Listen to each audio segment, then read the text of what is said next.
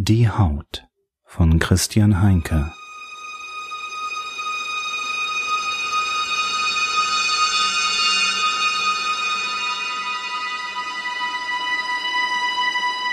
Kapitel 3 Die Haut Abwegig Helen stolperte in ihrer Wohnung.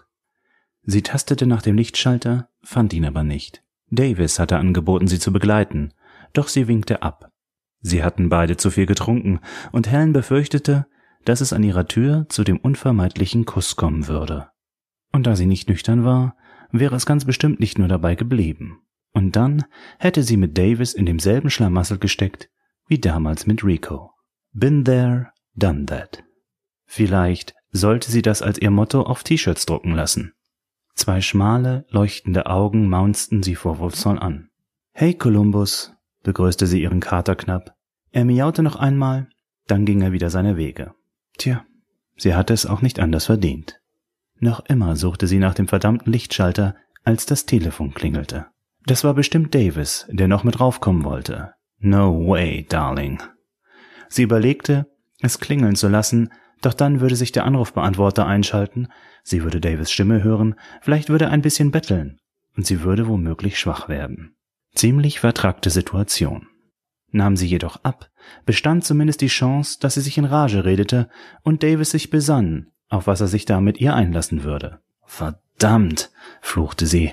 Wie konnte er erwarten, dass sie in diesem Zustand ein vernünftiges Gespräch führen würde? Aber wahrscheinlich wollte er das gar nicht. Er wollte sie sicher nur flachlegen. Sie überlegte angestrengt, wann sie das letzte Mal flachgelegt worden war. Es fiel ihr nicht ein. Verdammt, sagte sie wieder und ging an den Apparat. Davis, hör zu, begann sie. Sie wollte ihn so schnell wie möglich den Wind aus den Segeln nehmen. Dann würde sie ihn beleidigen und die ganze Sache wäre vom Tisch. Miss Louisiani? fragte eine fremde Männerstimme. Hä? Etwas Intelligenteres fiel ihr nach dem Zusammenbruch ihres so minutiös errichteten Denkgebäudes nicht ein. Äh, hier ist Dr. Peterson, der Freund von Catherine Williams. Aha, entgegnete Helen. Haben Sie getrunken? fragte er.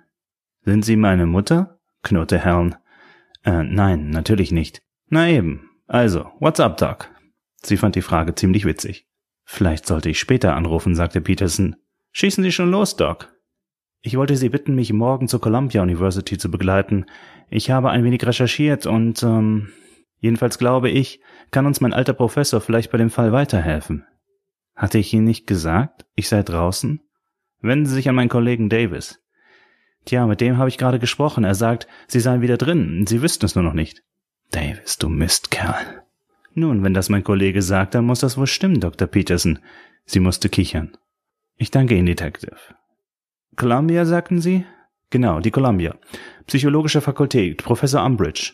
Er legte auf. Helen wankte ins Schlafzimmer und schlüpfte aus ihren Schuhen. Was für ein Scheißtag, sagte sie. Dann fiel sie auf ihr Bett und gleich darauf in einen tiefen, traumlosen Schlaf. Abgang.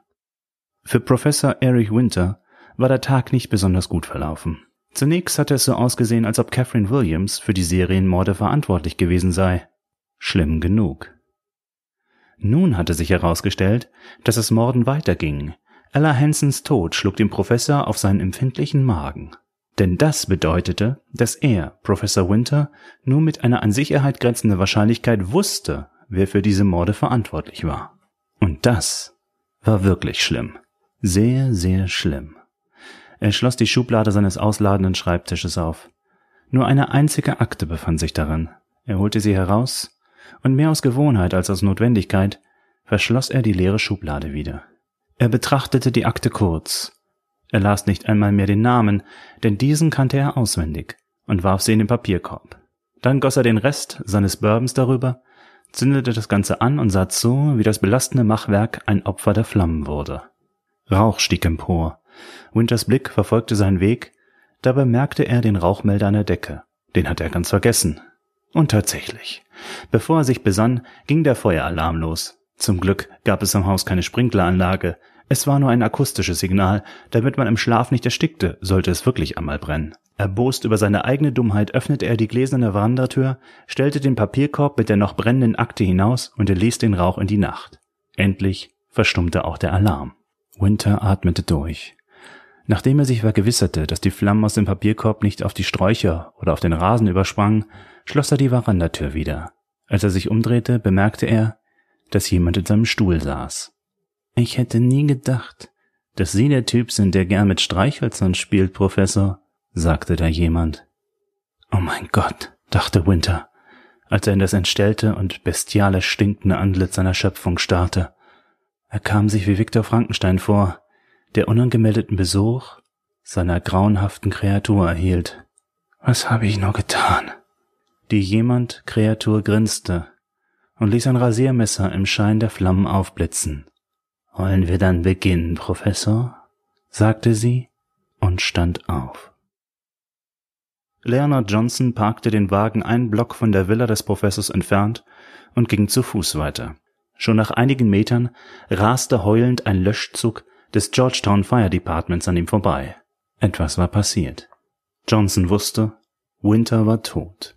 Es war genau diese fast unfehlbare Intuition, wegen welcher ihn Senator Williams und andere mächtige Männer und auch Frauen so schätzten. Er überlegte einen Augenblick, ob er die Waffe mit Schalldämpfer im Wagen zurücklassen sollte, doch er entschied sich dagegen und lief weiter, als er die Explosion hörte. Die Villa brannte lichterloh. Die Explosion wurde wohl durch undichte Gasleitungen verursacht. Mehrere Löschzüge versuchten, der Flammen Herr zu werden. Vergebens. Mit einem knirschenden Ächzen stürzte das Dach des einstig so prächtigen Gebäudes ein. Der zuständige Leiter des Löscheinsatzes rief seine Männer zurück. Die Villa und ihre vermutlichen Bewohner waren verloren. Jetzt kümmerte man sich nur noch darum, dass sich das Feuer nicht ausbreitete. Die Polizei war bereits ebenfalls vor Ort. Ohne jede Scheu ging Johnson zu einem der Polizisten und zückte eine Dienstmarke, von denen er eine stattliche Sammlung in unzähligen Variationen besaß. Heute Nacht war er beim Secret Service. Sind Sie Johnson? fragte der junge Polizist. Er nickte. Scheint so, als kämen wir zu spät. Wer hat Sie darüber informiert, dass der Professor sich umbringen will? fragte der Polizist. Mein Chef, sagte Johnson. Der Polizist zückte Papier und Bleistift, um den Namen zu notieren. Johnson schüttelte den Kopf. Nein, Sie verstehen nicht. Ich meine den Chef. Der Polizist schien immer noch nicht zu begreifen. Der Präsident. Oh, sagte der Polizist und steckte seinen Notizblock wieder ein. Als er wieder hochsah, war Johnson bereits verschwunden. Die Präsidentenkarte zog immer. Der Polizist sah sich um und wartete noch ein Weilchen. Erst als er ganz sicher sein konnte, dass der Agent außer Sichtweite war, erschien auf seinem Gesicht ein Grinsen. Dieser Secret Service Idiot hatte ihn tatsächlich für ein Deputy gehalten. Und das alles nur aufgrund der Uniform. Egal, was der Typ sich auch einbildete. Von jemanden wie ihm, der die Kunst der Täuschung so perfekt beherrschte, konnte jeder genarrt werden. Er lief zu seinen etwas abseits des Trubels stehenden Mietwagen und entledigte sich der Uniform. Dann setzte er sich zufrieden hinter das Steuer und fuhr los. Alles lief bisher nach Plan. Es schmerzte ihn, dass diese unfähige Louisiani und ihr einfältiger Partner Catherine für seine Taten verantwortlich machen wollten. Ella Henson hätte so oder so sterben müssen. Nun ja, wegen ihres Makels hatte ihr Tod nur noch dazu getaugt, Catherine zu entlasten. Auch Winters Tod hatte dich dazu gedient, dem Ritus zu folgen, doch für den großen Plan war er wichtig gewesen. Jetzt blieb nur noch die Göttin selbst übrig. Er konnte kaum erwarten, was sie zu dem Geschenk, das er ihr machen wollte, sagen würde, falls sie dann noch sprechen konnte natürlich. Er stellte sich vor, wie er seine Zähne in Catherine Williams frisches, hilflos pumpendes Herz grabe, und es überkam ihn ein wohliger Schauer der Vorfreude. Vielen Dank fürs Zuhören. Weitere Informationen zu meinen Podcasts und Büchern finden Sie unter heinkedigital.com oder folgen Sie mir auf twitter.com slash heinkedigital oder werden Sie Fan meiner Facebook-Page.